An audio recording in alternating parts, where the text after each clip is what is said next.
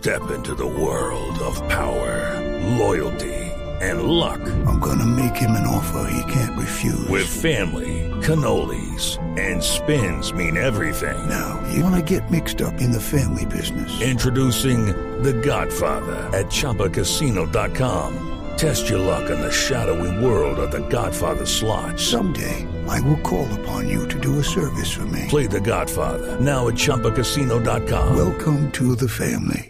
No purchase necessary. VGW Group. Void where prohibited by law. 18 plus. Terms and conditions apply.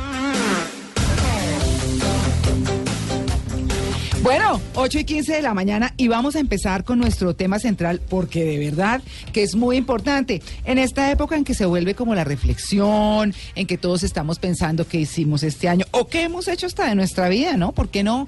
Eh, sea corta o sea larga, bueno, lo que sea, en la edad que estemos, pues siempre hay que estar pensando y planteándonos cosas. Hoy estamos hablando de, de la dependencia al egoísmo. Y eso tiene que ver con esas situaciones eh, y con esas personas que dependen de un trabajo, de una persona en lo emocional, o de los amigos, o de los mismos hijos. En fin, todo tiene unos entornos y unas razones fundamentales. Y hay algo muy importante, y es como la falta de límites. Y es la falta de límites en dejar que esas otras personas entren en las parcelas de la vida de uno, ¿no? Más o menos ese es el punto y que decidan y manipulen los espacios vitales de uno. Eso es como lo fundamental. Es una, es una muy buena reflexión que encontré y que quiero compartirles para darle la bienvenida a Amparo Urrego, que es la terapeuta integrativa, directora de la Fundación Famipaz y especialista en terapia regresiva reconstructiva. Amparo, buenos días. Buenos días, María Clara. Gracias por venir. Un gusto estar con todos ustedes. Además está toda linda, arreglada. Le digo yo, pero ¿cómo está? Digo yo, ¿cómo está elegante? Dice, es que estamos en novenas. Claro, estamos en novenas. Pero muy bien, pues Amparo, gracias por el madrugón del domingo. Y queremos empezar por eso. ¿En qué momento empieza una persona a volverse dependencia de otra, dependiente de otro? Estoy preguntándolo como desde donde toca, que es desde la infancia, porque eh, digamos que obviamente suena como una pregunta tonta, pero todo tiene una base. ¿Cuál es la base de que una persona se vuelva dependiente? Bueno, si tú hablas, María Clara, justamente de la infancia, lo que yo considero es que una persona empieza a ser dependiente desde que eh, uno está en el embarazo de la mamá. Sí. O sea, si mi mamá es una persona dependiente, temerosa, insegura, que depende de lo que diga otros para actuar, Mm. eso me va a llegar a mí directamente. Porque eso Y- es lo que aprendo, ¿no? Y eso aprendo, yo, yo llamo a eso herencias tempranas, ¿no? Ah. Entonces, como eso que siente mi mamá, esos miedos, esas inseguridades, se me transmiten a mí de manera inmediata y empiezo a desarrollar un modelo de vida y de supervivencia a partir de esas herencias tempranas. Entonces, cuando yo nazco y empiezo a crecer, empieza mi mamá, mi papá y el entorno a mostrarme el camino. Y si eso me funciona, empiezo a actuar en consecuencia. Claro, eso es como cuando uno se acuerda que los hijos están aprendiendo a caminar, ¿cierto? Y entonces el niño se va a caer y uno se botea en plancha para que el niño no se caiga, ¿no? Que se golpee uno, pero el niño no. Y hay papás que han tenido como la sabiduría de decir, no, pues tampoco dejar que se dé un golpazo, pues, pero si se cayó, se cayó, bueno, Se levanta y sigue. Pero sin, si hay que ayudarlo, pues se ayuda o lo que sea, pero en esas pequeñas cosas el ser humano nace totalmente dependiente. Eso. Pero son los papás los que empiezan a soltarlo, ¿o no? Claro, claro. Entonces, en la medida en que mi papá y mi mamá me vayan permitiendo a mí experimentar, tomar mis propias decisiones de acuerdo a la edad, ¿no? O sea, lo que tú dices es así, es empezar a soltar y empezar a guiar y a mostrar el camino y no hacer la vida por mí. Claro. Porque cuando empieza a ver la vida por a hacer la vida por mí, entonces yo aprendo a hacer la vida de los demás también. Hmm. Lo que pasa es que en esos momentos es que empieza uno a mostrar cuál es el camino que yo decido para mi vida. Claro, claro. Bueno, hay, hay una cosa eh, muy, muy interesante y es que en todo esto se dan eh, temas, por ejemplo, de, de, de, de- de controles excesivos. Por ejemplo, cuando nosotros empezamos a hablar de, de ciertas dependencias en todos estos aspectos. Claro, lo que pasa es que, eh, como también se mencionaba en, en, en un momento anterior, el tema es aprender a poner límites. Claro, ¿sí? claro. O sea, yo como niño nazco dependiente y empiezo a mostrar mi independencia y a hacer mi rebelión en la adolescencia, ¿cierto? Pero ya muestro yo y ya tengo yo introyectado lo que yo realmente quiero para mi vida y la manera de comportarme. Y empiezo a saber si empiezo a poner límites o no. Es todo lo que mi mamá diga, es todo lo que mi papi diga, es todo lo que mis hermanos y mis amiguitos en el colegio digan.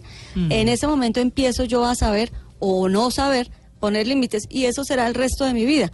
Obviamente eso puede modificarse dependiendo del nivel de conciencia y del trabajo personal que hace uno sobre sí mismo, ¿no? Claro, y, digamos que a los papás, bueno, a cada papá le funcionan sus cosas, ¿cierto? Como la forma de educar y demás. Yo siempre he dicho acá que la palabra más importante que los niños, a lo que a los niños hay que enseñarles cuando están creciendo es a decir no. Eh, a decir no y frente a las drogas y frente a muchas cosas que no son bien y que uno como que en el interior sabe, así esté chiquito, que hay cosas que no están bien. Eh, entonces es decir no eh, y enseñarles a los hijos, sí, si te van a, mostrar drogas y cosas para consumir, pues entonces no, no hay, te van a decir gallina, de todo. No importa, el que se está haciendo daño es el otro, no tú. Entonces, apréndelo, no importa que te digan, ¿lo eres? No es cierto. Entonces, sencillamente te estás, te estás, protegiendo. Pero eso es una parte importante. Entremos, digamos, eh, como en materia de decir, bueno, situaciones específicas, ejemplos, para que nuestros oyentes eh, vayan identificando cosas y de pronto, ¿por qué no? Pues darse cuenta de que hay actitudes y hay eh, comportamientos que lo están consumiendo en una situación de dependencia. Hablemos, por ejemplo, por la primera y, y como la más común, que es la de el matrimonio. Mm, la de la pareja, la de emocional. pareja. Sí. sí, de pareja. Sí.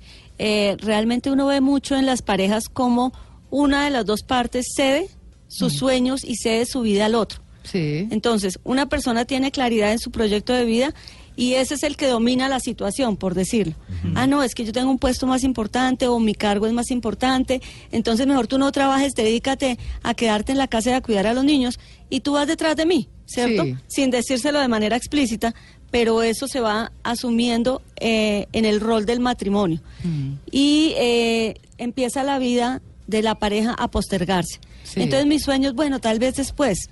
Entonces mis sueños y mi realización como persona, eso se posterga. Y cedo mi vida al otro. Y la vida se pasa a mí. Y la vida se pasa y cuando me doy cuenta, ya estoy cu cuidando a mis nietos. Sí, claro, y, claro, no he claro. hecho nada de lo que yo tenía planeado hacer en mi vida. Eso es muy común y hoy en día se ve mucho. En terapia se ve mucho. Claro, claro. uno lo ve, para poner un ejemplo, eh, antes de la pregunta de María Lourdes, por ejemplo, en las esposas de esos ejecutivos de multinacionales que van de país en país, o aquí mismo las esposas de los militares o de los policías, que también están en esa misma situación, de pueblo en pueblo, de ciudad en ciudad, en fin, y como que nunca hicieron como un desarrollo de su vida profesional o de sus gustos personales, más allá de estar detrás de esa persona y de pronto cuando esa persona dice, bueno, estoy eh, en una relación ya con otra o bueno, cualquier cosa de esas que suele pasar, eh, o queda la persona como volando.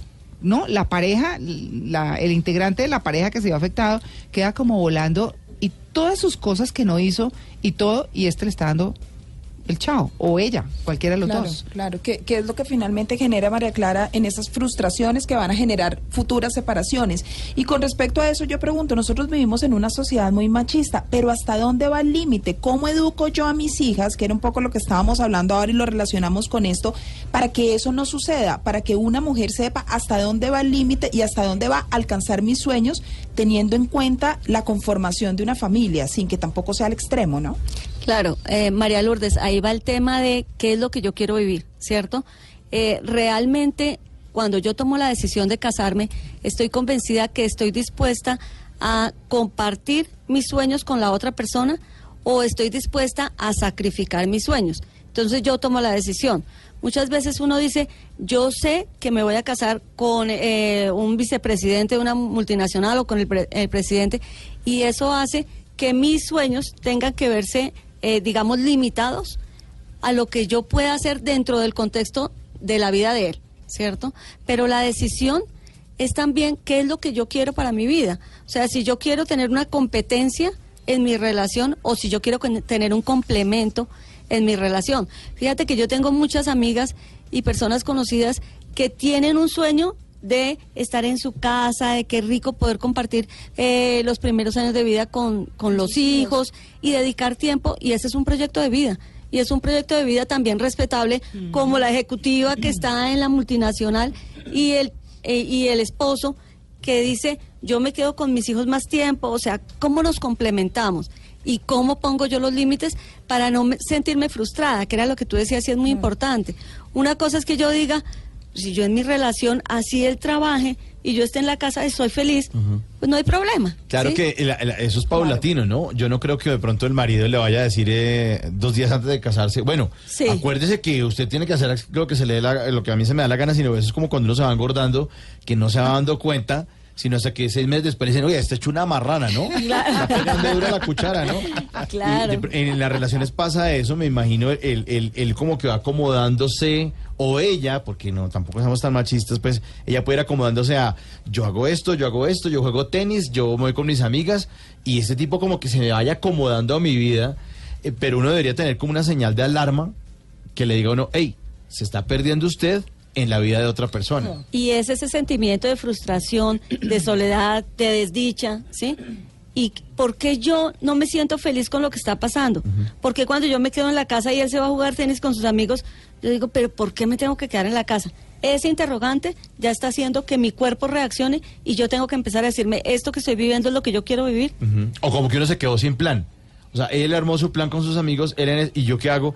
No, pues voy a prender el televisor mientras tanto a ver si pasan las horas acá. Y esperar a que llegue. A esperar a que Claro, llegue. depender del otro, que es ahí el problema. Claro, Claro. entonces ese es el, el tema de por qué yo estoy postergando mi vida, porque estoy dependiendo y poniendo mi vida en las manos del otro. ¿Qué es lo que a mí me alerta? Porque hay muchas personas que uno dice, oiga, pero esa persona toda la vida ahí al lado del marido y nunca hizo nada, ¿cierto? ¿Qué es lo que me alerta? Que yo no esté feliz, que yo me empiece a sentir mal, que yo empiece a, a cuestionar qué es lo que estoy haciendo con mi vida. Mm, Doctora Paro, pero me dice aquí un oyente, me dice, pero ojo, ¿y dónde está el amor? Y entonces el amor qué? O sea, si uno está enamorado de alguien o si quiere a alguien, no cede en eso. Dice, no, pues Ay, que yo sí, hago pero- esto por amor. eh, yo no sé que yo, es que yo lo amo mucho. Es que hay cosas que no son negociables, Mauricio. como, ¿sí? como Es- cuáles. Entonces, por ejemplo, yo tengo una relación de pareja, yo amo a mi esposo, ¿sí? Pero yo no puedo negociar mi felicidad. Ah, Entonces, el amor no es sacrificio, porque uno dice, ah, no, es que estoy casada y yo tengo que resignarme y cargue su cruz y siga con su marido.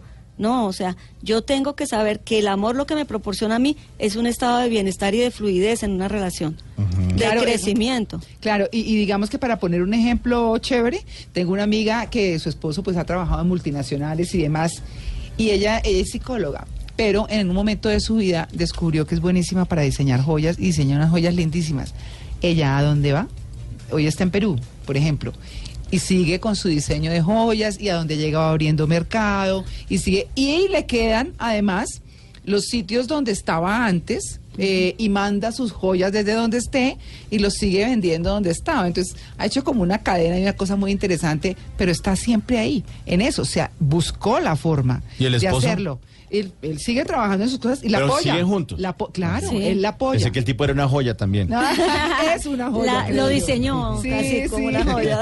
Pero ese es un ejemplo interesante para que nuestros Sí. oyentes pues se den cuenta que, que si eso es lo que se escoge, entonces hay que buscar cómo adaptarse y hay que buscar ese algo que los haga sentir plenos y salir adelante. Entonces, vamos a seguir con este tema porque se nos queda el de los amigos, el de los hijos, el de los trabajos que es tan importante.